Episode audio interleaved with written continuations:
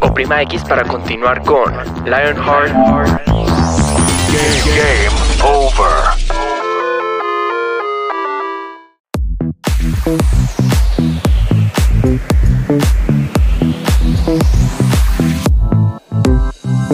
Hola, hola, hola, soy Paola Rojas y estoy muy emocionada de darle inicio a una nueva serie en nuestro podcast Lionheart. Esta nueva serie se llama Game Over y no podría estar mejor acompañada que estoy junto con mi compañero de mesa que es Daniel Corson. ¿Cómo estás, Daniel? Muy bien, estoy emocionado para este tema, para estos temas, porque va a continuar más de esta semana, porque es una serie y estoy emocionado para el nuevo formato de podcast de la iglesia. Muy bien, como lo mencionas Dani, estamos estrenando formato que ya muchos de ustedes nos han estado escuchando en otros episodios y hoy como bien lo decíamos que estamos estrenando y estamos muy emocionados porque muy seguramente ustedes también la van a pasar muy bien como nosotros acá. Y bueno, para darle un poco de inicio también quería mencionar y saludar a nuestro Control Master Germán Alvarado. Bienvenido, muchísimas gracias también por acompañarnos en este nuevo formato. Entonces, Dani, cuéntanos un poco acerca de expectativa. Démosle un poco de expectativa a nuestros oyentes sobre esta nueva serie. Pues principalmente la idea es hablar de videojuegos y cómo se puede traducir la experiencia, las ideas y lo que sucede en los videojuegos a nuestras vidas. Cómo podemos traducir ciertos eventos, ciertas situaciones, ciertas cosas de los videojuegos a algo positivo o a veces algo negativo en nuestras vidas. Muy bien, Dani, como bien lo mencionas, la idea es que en este nuevo episodio y en esta nueva serie podamos descubrir qué nos aporta los videojuegos de forma positiva, pero más adelante también veremos qué contrapartes tienen también eh, ir muy de fondo con los videojuegos. Ahora, no lo he mencionado, pero quiero decirles que el título de este, de este programa, de este episodio, se llama De 0 a 100 en videojuegos. Y digamos que para empezar y a entrarnos un poco más en este tema, no sé, Dani, si a ti te ha pasado, si pudieras realizar un viaje en el tiempo y cambiar algo de tu vida ¿Cambiarías algo? No, muchas cosas de mi vida, aún positivas o negativas, han afectado a la persona que yo soy hoy.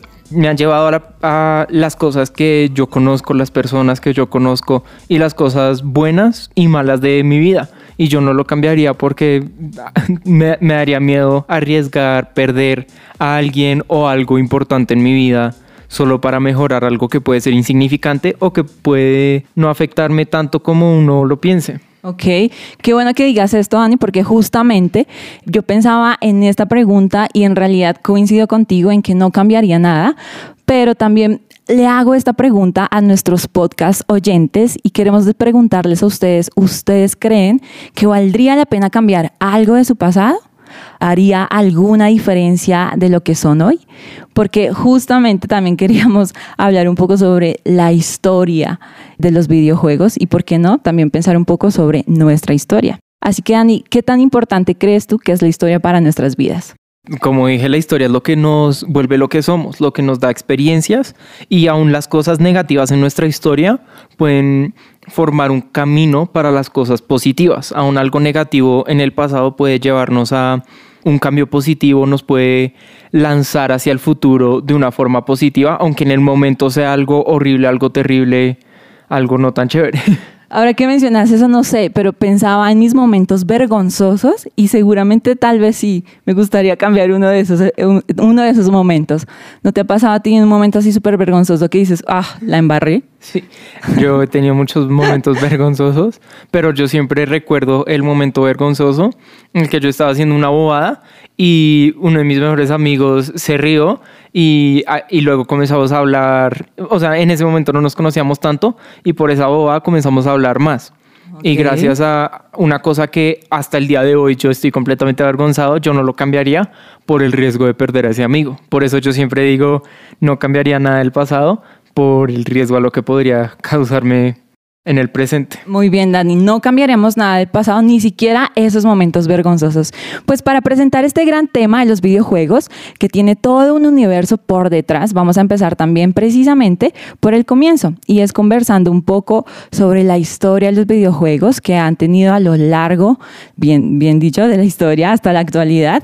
Y aun cuando yo no soy muy fan o no me considero una, una gamer, estoy muy convencida de que a ti sí te gusta. He escuchado muy, muchas opiniones que eres un, un gran jugador. Sí, a mí me encanta jugar casi todos los días. Eh, por mis estudios no he podido jugar tanto recientemente, pero sí disfruto los videojuegos. Y algo interesante como este es del 0 a 100, es- vamos a tratar de cómo explicar todo sobre la historia, sobre los videojuegos en general, para la gente que no sepa, los que no sean tan gamers como yo.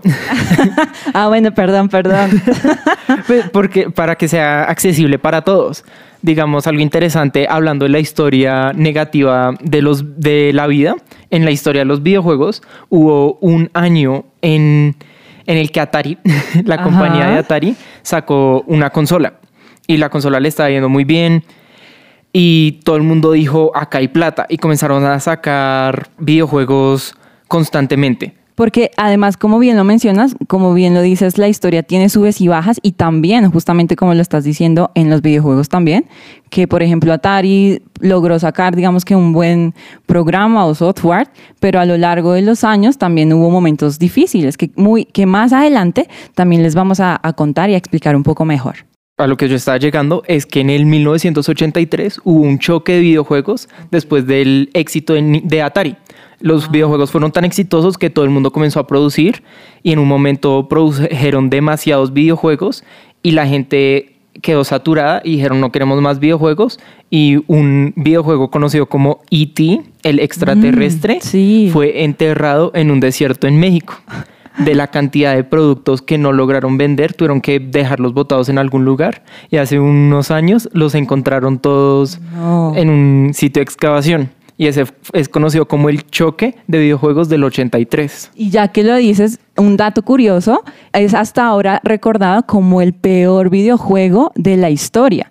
O sea, ese momento fue épico no solamente para la vida de los videojuegos, sino también para el cliente, por ejemplo, nosotros que estamos buscando cómo entrarnos mejor en esta vida de los videojuegos, pues ya sabemos que no vamos a usar al IT, este programa. Así que ustedes estén súper atentos también porque vamos a seguirles dando más datos curiosos de nuestra historia, de nuestra historia y de la historia de los videojuegos.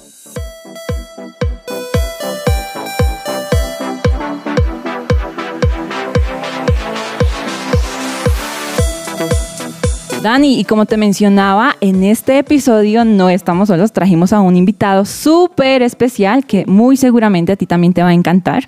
Él es líder de la red de adolescentes de la iglesia en lugar de su presencia, tiene experiencia como jugador, conocedor de las competencias y últimas tendencias y se está formando en desarrollador de videojuegos y trabaja con ello. Entonces, démosle la bienvenida a Santiago García. Santiago García, bienvenido. Hola a todos, qué gusto estar acá con ustedes. ¿Cómo estás, Santiago? Bien, bien, muchas gracias. Bueno, Santi, queremos también conocerte un poco más y, y como bien lo has escuchado, este episodio se trata sobre los videojuegos y tú tienes bastante experiencia en- sobre esto. Eh, sí, sí, pues siento que, que el tema ha sido bastante presente a lo largo de mi vida, digamos, en distintas maneras. Ahorita que Dani decía algo, me sentía muy identificado y es quisiera poder jugar más, pero las demás ocupaciones de la vida a veces a uno lo llenan de tantas cosas, pero, pero la verdad es que es un mundo muy apasionante, hay muchos tesoros, hay, hay muchas cosas buenas, así como también puede haber cosas malas, pero si uno aprende a usarlo para bien en su vida, creo que es una herramienta muy buena. Claro, y hablando de esos tesoros, esas cosas en la vida, ¿cuál fue ese tesoro, ese primer videojuego que recuerdas jugar?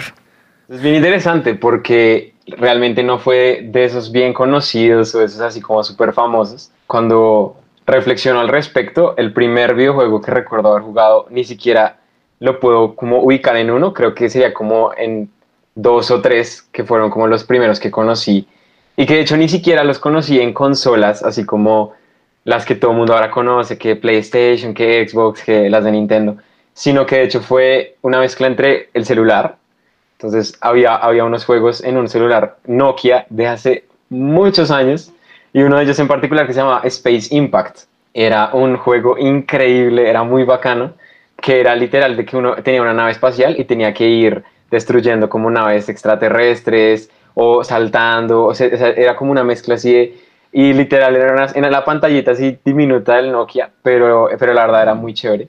Junto con esa misma, de esa misma línea estaba pues el típico Snake, que también lo jugaba en el Nokia y era como el reto de lograr que la culebrita cada vez fuera más y más y, y, finalmente el, clásico que me la pasaba jugando era, había una, una consola handheld que se llamaba la Tetris Atari y entonces hay uno, y había como 99 juegos, o sea, generalmente era como la venta de 99 juegos en uno. Entonces estaban como en los de Tetris y las, las variaciones, o sea, como todo ese tipo.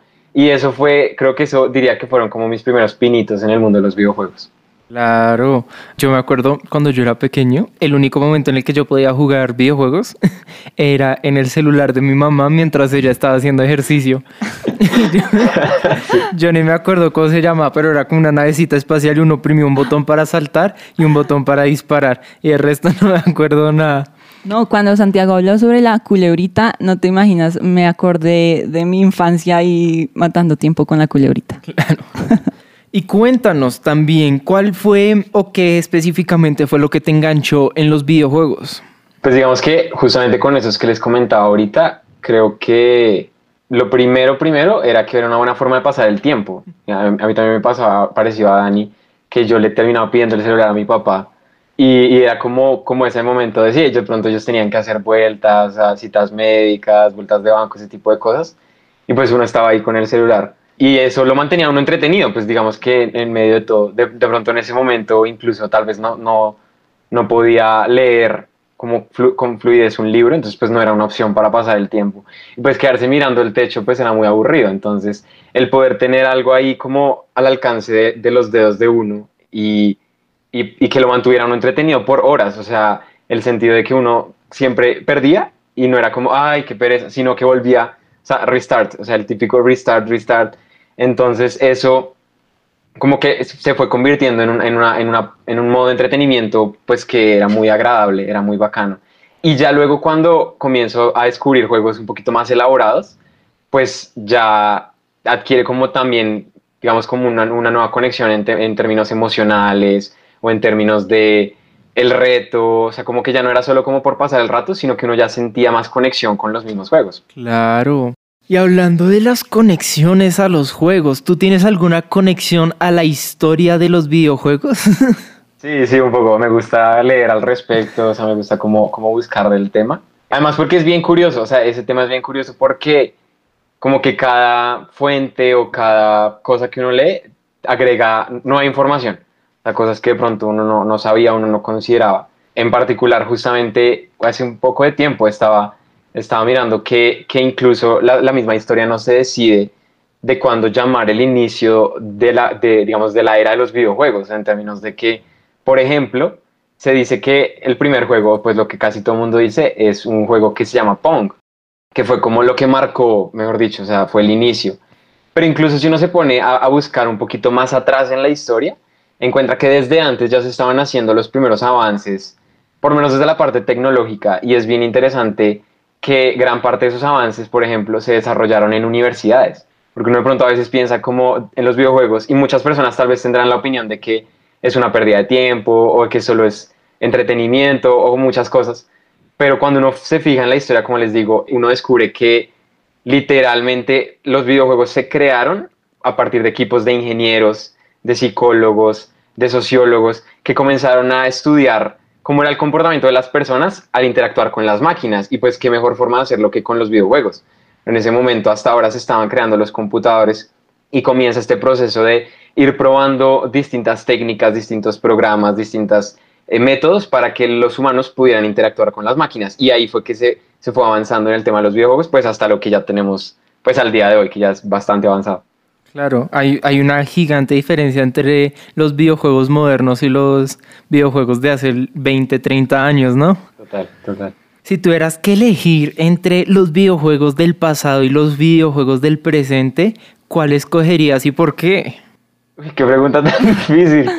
Lo es que es como decir, qué sé yo, creo que haciendo referencia de pronto ahorita a lo que ustedes comentaban al inicio, creo que sería decir como si escojo mis años de universidad o mis años de, de colegio. Digamos que el tema es que yo podría decir, no, los años de universidad, pero sin mis años de colegio no habría llegado a los años de universidad. Digamos, mucho de lo que soy ahora, pues parte de eso. Pero también digo, pero obviamente hay cosas de mis años de universidad y ahorita ya saliendo que también son muy chéveres. Entonces, creo que con los juegos pasa algo muy similar. Eh, ahorita hay juegos muy buenos y la verdad es que si uno se pone a adentrarse en ese mundo, uno descubre que se han, han hecho avances muy chéveres en temas de gráficos, en temas musicales, en temas de jugabilidad. Incluso, por ejemplo, ahorita que pues con todo, con todo este, este, digamos, como nuevas circunstancias en el mundo, la multijugabilidad online se convirtió en algo súper importante y ahí hay mucha riqueza. Pero muchos de esos juegos beben bastante de los juegos del, del pasado, o sea, lo que llamamos como juegos retro. Entonces yo diría, creo que por, por, el, como por el feeling, por, el, por la experiencia, por las reglas que marcaron o los estándares que marcaron, de pronto escogería varios de los juegos clásicos, pero también disfrutando de lo nuevo que hay, obviamente. sí. Y hablando de esos juegos clásicos, ¿tú crees que los desarrolladores de esos juegos clásicos se imaginaron el futuro y el presente que tenemos de los videojuegos hoy en día? Es una pregunta muy interesante porque yo creo que sí hubo una parte de lo que se llamaría ahora prospectiva y es poder imaginarse a futuro como qué es lo que podría pasar. Porque de todas maneras, esto era, o sea, en algún punto, y como lo expresó muy bien Dani, se convirtió en un negocio y es aparte un negocio bastante rentable. Creo que cuando uno plantea este tipo de ideas de negocio, uno sí tiene que tener al menos una cierta confianza de que va a tener éxito, digamos, de que la gente lo va a comprar o que la gente le va a gustar. Pero y sin embargo, yo me atrevería a decir que mucho de lo que vemos ahorita no lo alcanzaron a imaginar, porque es de ese tipo de, eventos de la historia que simplemente tienen un boom muy misterioso. O sea, uno ve lo mismo, o sea, el mismo fenómeno en, en películas, en libros, en música, que de pronto en ese momento los artistas de cualquier área, pues hicieron como lo que querían hacer y no se imaginaban de pronto como lo- a lo que llegaría. Entonces, yo creo que en términos tecnológicos incluso, o sea, si uno lo piensa desde ahí, sí había un deseo constante de que las cosas cada vez mejoraran y por eso es que se pasa, digamos, como de los distintos gráficos, por ejemplo, de las distintas especificaciones técnicas y uno ve ahora como un constante deseo de que las consolas sean más poderosas. Entonces yo creo que sí había desde ese punto como una proyección de, que incluso uno lo ve en las películas, ¿no? Pues uno, uno ve, por ejemplo, Volver al Futuro y se imaginaban el 2000, el 2015 tremendo y así, o sea, como cada año era como impresionante, 2018 y así en adelante. Creo que sí había ese deseo de constante mejora y de alcanzar más cosas, pero obviamente siempre dependía de la respuesta de las personas, más aún después de un evento como el que comentaba Dani de E.T., que rompe la historia de los videojuegos y la gente dice, oiga, ¿será que esto sí sigue siendo rentable? ¿Será que le, le seguimos metiendo la ficha? Y mucha gente perdió la confianza. Luego llega Nintendo y la vuelve a romper y como que le vuelve a dar vida a ese mundo. Pero aún yo creo que Nintendo en ese momento no se lo imaginaba. Y más porque cuando uno está en el presente, uno no, es difícil proyectarlo al futuro. Creo que incluso tenemos una historia muy cercana a nosotros, por ejemplo, con el caso de, de nuestra iglesia, que en ese momento en que se fundó, pues se tenía el sueño, ¿no? Se, se tenía la visión, se tenía el deseo, pero pues más allá de eso era muy difícil llegarse a imaginar realmente. O sea, yo creo que si a uno le preguntara a los desarrolladores de Pong si se imaginarían, por ejemplo, un, una competencia de League of Legends en un estadio de fútbol, creo que no se lo habrían imaginado. O sea, sería como, ¿será? O sea, no creo que haya sido posible. Claro. Pero igual sí, yo creo que había cierta confianza y cierto deseo de... O sea, sí había como un sentido visionario de lograr algo más de lo que se conocía en ese momento. Chévere. Sandy, justo lo que mencionas de lograr algo más, quería por último preguntarte algo si a lo largo de la experiencia que has tenido con los videojuegos, en algún punto has tenido como esa, te han enseñado algo en, en- en tu vida y que es justamente lo que los videojuegos te enseñan a ti, en lo personal. Uf, wow. Creo que es otra pregunta muy interesante, muy bacana, o sea, muy chévere pensarlo. Eh, como yo les comentaba, digamos que yo conocí los videojuegos muy en un, en un ámbito como muy específico, tipo juegos de celular y, y el Tetris, Atari. Luego juegos en el computador, gracias a los maravillosos emuladores. Porque pues digamos que sí, siento que a veces llegué un poquito tarde como a ciertas tendencias, pero gracias a los emuladores pude conocer juegos de Super Nintendo, de, de Nintendo Entertainment. Y luego ya ahorita pues ya con, con consolas y demás. Creo que una, una primera cosa que yo diría como es algo que me inspira bastante es la creatividad que hay detrás de los juegos. El hecho de que, de que logren inventarse cosas nuevas y sobre todo, más aún, que logren tomar cosas conocidas y les logren dar un giro que las hagan llamativas o que las hagan muy interesantes.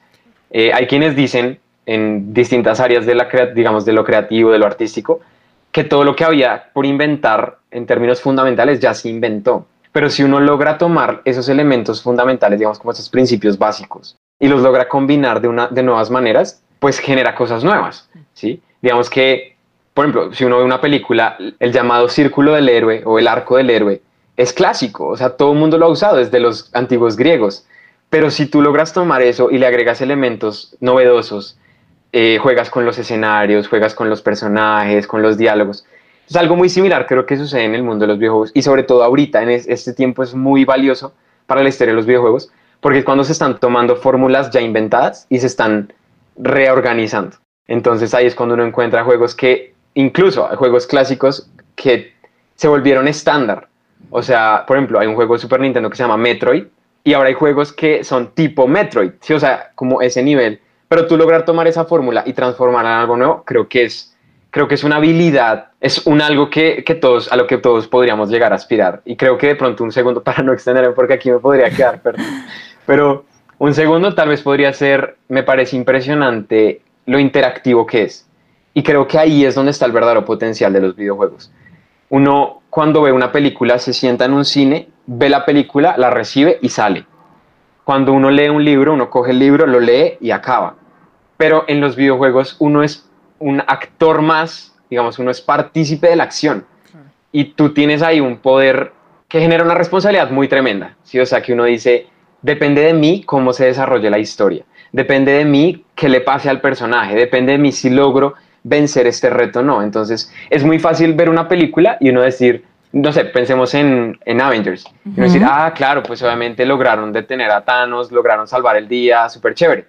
Pero uno a veces de pronto lo puede sentir muy ajeno. Y aunque uno se puede sentir inspirado, uno dice, pero yo no soy Iron Man, ¿sí? O yo no soy, inserte el superhéroe o el personaje que quieran.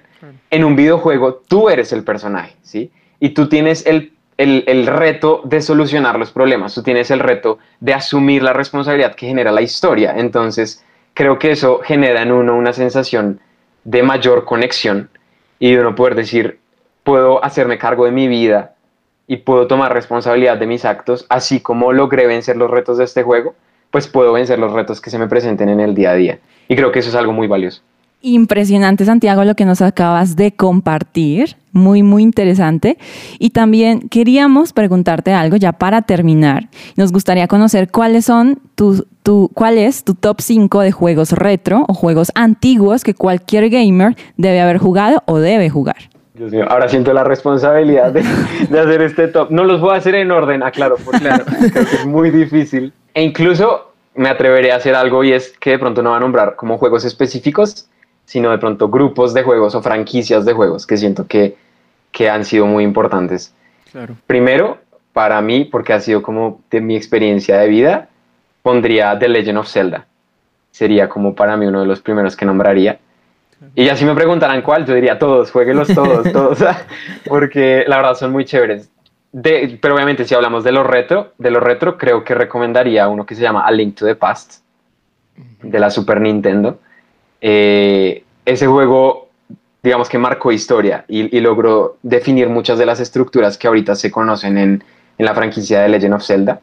Es muy agradable jugar los gráficos, eh, digamos que es, apasionante porque es muy sencillo, o sea, es muy simple en términos gráficos, pero, comunica tanto. Sí, o sea, logra darte la idea, te logra inmers digamos, como sumergirte en ese mundo. Mm desde la sola música hasta la historia, la jugabilidad. Entonces, ese se lo recomendaría como 100%. Siguiendo, yo soy muy Nintendero, perdón, pero siguiendo de pronto la línea, eh, Super Mario. Claro. Y nuevamente, todos, o sea, aprovechen a jugar todos los que puedan, desde los primeros, o sea, desde Super Mario Bros. 1, 2 y 3, que son muy, muy chéveres, pasando incluso por los Mario Kart, por los Mario Party. Digamos que lograron generar una muy buena eh, propiedad intelectual ahí. Y, y, son juegos que entretienen y que la ventaja es que lo pueden entretener tanto a uno como a los amigos, a la familia, digamos que tienen distintas jugabilidades, entonces es, es bien, es bien chévere. Además demuestra algo, un principio fundamental de los juegos y es que lo simple es muy poderoso. Hmm. O sea, uno ve el concepto de Mario, es muy simple, rescata a la princesa, pero sobre eso pueden elaborar un montón de cosas tremendas. Entonces ese sería, ese sería un siguiente. Creo que continuaría de pronto con a ver, por un clásico, clásico, Tetris. Creo que toda persona debería jugar Tetris alguna vez. Creo que es una experiencia muy chévere y ahorita hay un montón de variedades, hay un montón de cosas que uno puede buscar. Incluso uno nomás busca en Google Tetris y ya lo puede jugar casi que ahí mismo. Entonces es, es, bien interesante. Y además es un juego que desarrolla habilidades, habilidades como, pues no, no sé, no me atrevería a decir tal vez de, de inteligencia, pero sí como de mucha habilidad mental, porque digamos que uno tiene que lograr calcular el uso de las piezas, eh, hay técnicas incluso, si, uno, uno, puede buscar y, y, los, los más pros, no me considero un pro en Tetris, pero los más pros logran hacer combos y demás, entonces es un juego bien, bien chévere. Creo que continuaría con Sonic.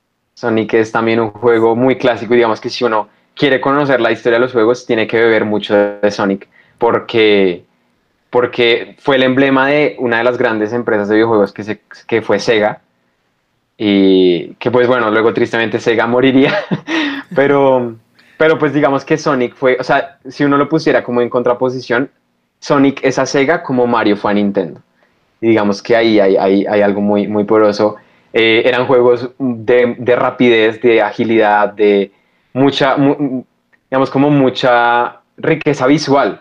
O sea, los gráficos de Sonic iban andando, o sea, todo el tiempo y uno era, juegue, o sea, hágale, no, no piense tanto, o sea, no, no, no se fije tanto en los detalles, sino recorra, y entonces era muy, era muy entretenido. Bueno, pues ahí están, el top 5 de Santiago García sobre los videojuegos retro. Muchísimas gracias Santiago por toda tu experiencia, por todo el conocimiento que acá nos compartiste.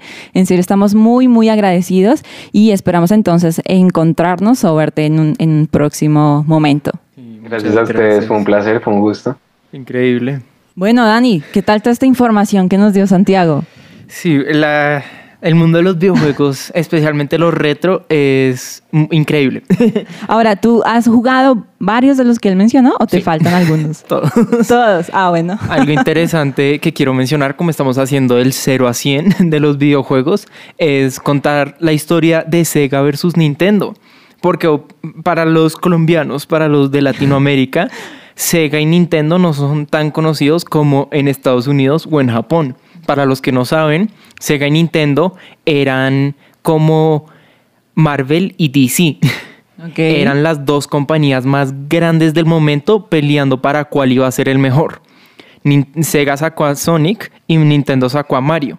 Y cuando Nintendo estaba sacando consolas de 8 bits, que eran procesadores que lograban procesar 8 bits de información por segundo, Sega sacó el de 16 bits, que era dos veces más rápido procesando información y por eso Sonic es veloz.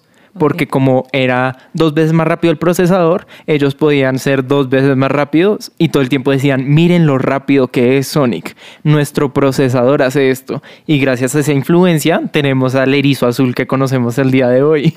Ok. Pero tristemente, como nos contaron, Sega no se quedó en la industria de consolas de videojuegos y fue reemplazada por, por Sony Ok. y Microsoft tú me cuentas todo esto, yo creo que muchos también de los podcast oyentes están conmigo de, wow, todo es nuevo para mí, estoy aprendiendo un montón. Dani, realmente nos enseñas muchísimo.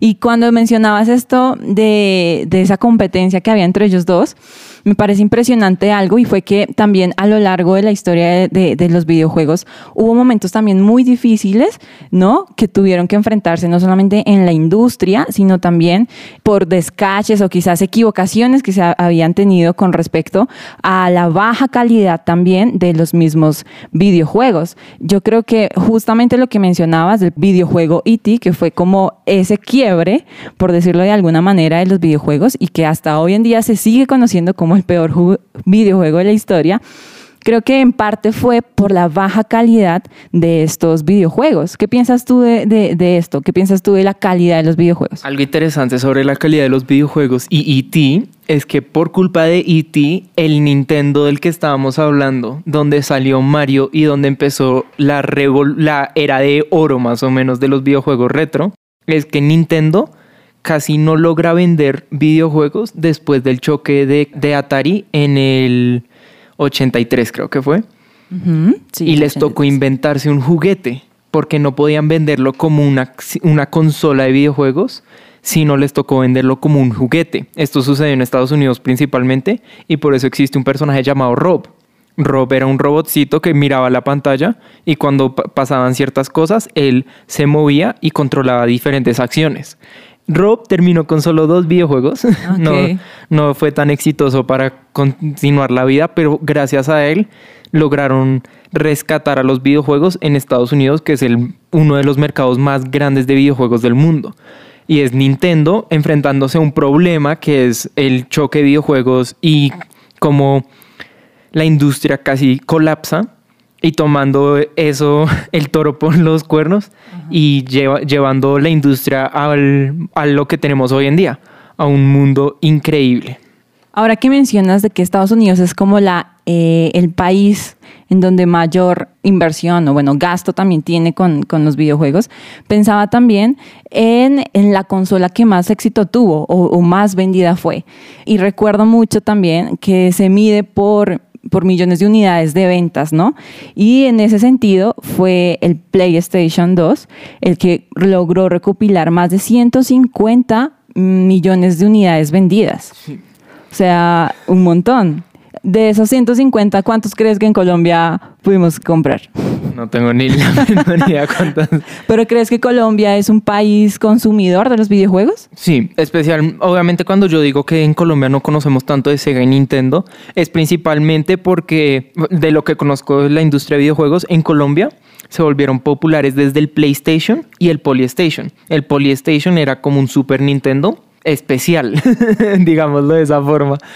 Y desde esa generación para adelante, los videojuegos en Colombia se volvieron un mercado. Se volvieron algo que la gente quería y que la gente compraba. Y obviamente después de eso vino el PlayStation 2, que, o sea, después de tener el Polystation y el PlayStation, el PlayStation 2 va a vender. Yo también me imagino que el PlayStation 2 es de los que mejores vendió en Colombia, no solo en el resto del mundo, y que esos números, gran mayoría de ellos van a venir de Colombia, y yo también me imagino que acá en Colombia es de las más vendidas, porque es una consola impresionante y es, es de las pocas consolas que dicen es lo mismo, pero mejor, uno más. Y por eso yo creo que llegó a revolucionar tanto la industria. Completamente. Y ahora, en lo personal, Dani, cuéntanos en qué te revolucionó el PlayStation 2. ¿Lo lograste en algún momento eh, jugar? Recordemos ese momento épico de tu infancia con los videojuegos. Para mí el PlayStation 2 era, lo recuerdo porque era la consola que tenía mi primo. Cuando íbamos a Estados Unidos, que es donde vive mi- la- una parte grande de mi familia del lado de mi papá, él tenía un PlayStation 2 y ahí jugábamos Larry Boy and the Bad Apple, que era un juego de VeggieTales para el PlayStation 2 y era de los pocos videojuegos que mi mamá me dejaba jugar porque era VeggieTales. Y obviamente gracias a eso, hoy en día conozco tanto de videojuegos. Es una de las de esos juegos que me metió en el mundo, que me metió en la industria, que me metió a conocer sobre videojuegos. Si no fuera por el PlayStation 2, yo no conocería tanto de la industria, yo no me habría metido tanto. Y también fue una cosa que me metió en la emulación. La emulación es correr un software de una consola en un computador para poder o sea, experimentar los juegos de ese sistema. Y obviamente cuando yo era pequeño, yo aprendí muchas cosas técnicas gracias a la emulación y a los videojuegos clásicos, porque yo quería jugar el juego de Larry Boy, pero nadie que yo conocía en Colombia tenía un PlayStation 2, ni era fácil de conseguir para mí, porque yo tenía un computador para el colegio, yo tenía un iPod Touch para música y de resto no tenía nada. Entonces yo tuve que aprender con lo que tenía, que era un computador, cómo meterme en el mundo de los videojuegos. Y como nos estaba contando Sebastián, yo me metí en los emuladores retro, en los juegos clásicos, en el Mario, el Sonic, el Metroid, el Zelda, todos esos juegos que crearon la industria. Ajá. Mucho de eso empezó gracias al PlayStation 2 y el PlayStation 1 de cierta manera. Tremendo todo lo que nos estás contando. Yo realmente, si te soy honesta, muy, muy pocas veces he interactuado con el PlayStation o con el Xbox, que eso ya es, mejor dicho, lo más, lo más actual. Lo, el acercamiento más que he tenido es con mi celular, con los videojuegos que he podido tener ahí. Pero nuestros podcast oyentes que nos están atentamente escuchando se preguntarán, ¿qué tiene que ver esto con el programa?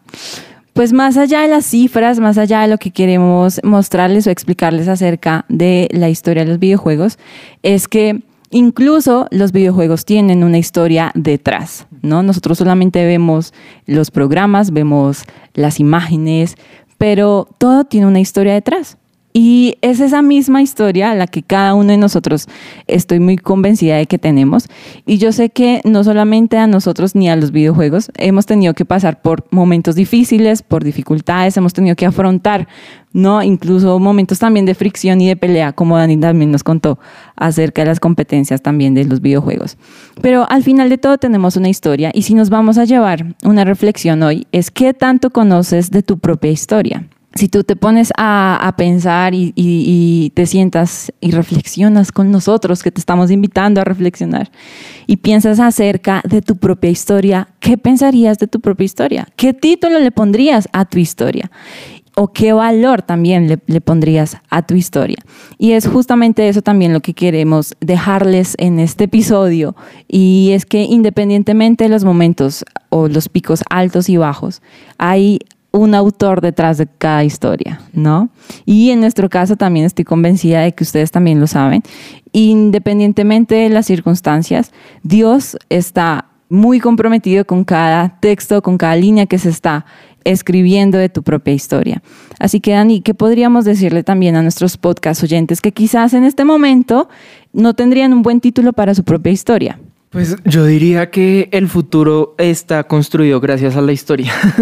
la historia, los juegos clásicos no son bonitos, no son, no tienen las gráficas de hoy en día, no tienen los controles de hoy en día, no tienen lo bonito, lo chévere, lo increíble, pero gracias a ellos tenemos las cosas buenas del día de hoy. Tenemos las consolas 4K, 120 frames por segundo, tenemos estados sólidos, tenemos cosas que hace años solo se utilizarían para investigaciones científicas, cosas grandes, proyectos importantes, pero hoy en día gracias a todo el crecimiento que se ha hecho en la industria, esas caídas, ese IT y el choque del 82, esas cosas no definen lo que el futuro tiene. Esos negativos, esas cosas que pueden parecer mal, no definen el futuro y son escalones en la escalera a un futuro brillante. Son partes de la historia, son capítulos en ese libro que está siendo escrito. Muy bien, y como mencionabas, hay a veces cosas que nos, no nos gustaría recordar o tal vez borrar, pero yo sin duda pienso algo, y es que Dios todo lo usa para bien, como dice la Biblia, todo le sirve para bien a las personas que amamos a Dios con todo el corazón. Así que independientemente de cuál sea el título en este momento de tu historia, estamos convencidos de que Jesús te puede dar esa esperanza y te puede ayudar no solamente a aprender de tu pasado, sino también no avergonzarte de él y por el contrario caminar y seguir hacia ese futuro esperanzador que Dios tiene para ti. Así que Dani, con esto terminamos este gran episodio, inicio de Game Over, que sin duda alguna me enseñó muchísimo y estoy muy convencida que a los podcast oyentes también les enseñó. Bueno, gracias por acompañarnos. Fue increíble. Este fue un. Fue, fue divertido este primer episodio. Es chévere compartir el conocimiento de videojuegos que tengo. Y los esperamos la próxima semana para el próximo episodio. Chao. Chao.